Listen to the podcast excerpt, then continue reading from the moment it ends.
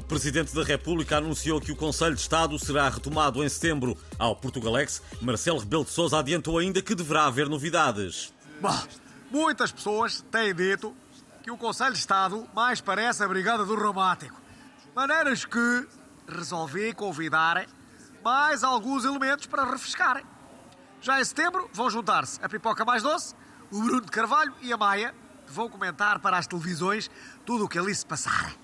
E dar alguns conselhos de imagem, Kuduro e astrologia. Que vos parece? Uh, pode ser refrescante, sim, e talvez seja mais útil saber o que dizem os astros uh, que o que diz o Cavaco Silva.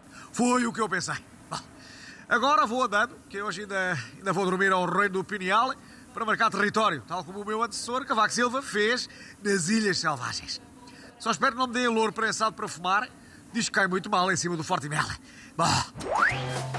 O Vox, partido da extrema-direita espanhola, foi um dos grandes derrotados nas eleições de domingo, perdendo 19 deputados. E a militante do Chega, Maria Vieira, voltou a arrasar pessoas, desta vez os eleitores espanhóis. São, são, os burros, os ingratos, mas vão arrepender-se de não ter votado mais no Vox quando perceberem que eu vou boicotar tudo o que é espanhol.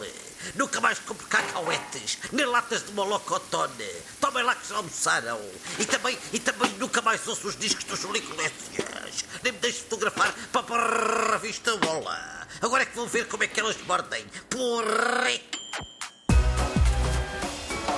Elon Musk tem sido muito criticado por mudar o nome do Twitter para X, destruindo uma marca com história. Mas a artista Maria Leal já veio defender o homem mais rico do mundo. Bom, é assim, mudar de nome é importante para crescer. Eu de antes era Elizabeth Rodrigues, estás a ver, mas depois aproveitei o nome do meu ex-marido e mudei para Maria Leal, que é mais sonante e assim. E só não mudei para Shakira porque não me deixaram no registro, estás a ver?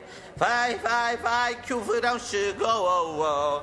Vai, vai, vai, que o verão chegou. Oh, oh. Elon Musk já agradeceu o apoio à cantora portuguesa. E agora uma notícia que acaba de nos chegar à redação. Segundo algumas testemunhas, José Sócrates terá fugido para o reino do Pineal, a comunidade frica em Oliveira do Hospital, que, ao que parece, não tem acordo de extradição com o nosso país. O antigo primeiro-ministro está neste momento ao telefone a querer reagir. Mas eu não fugi coisíssima nenhuma.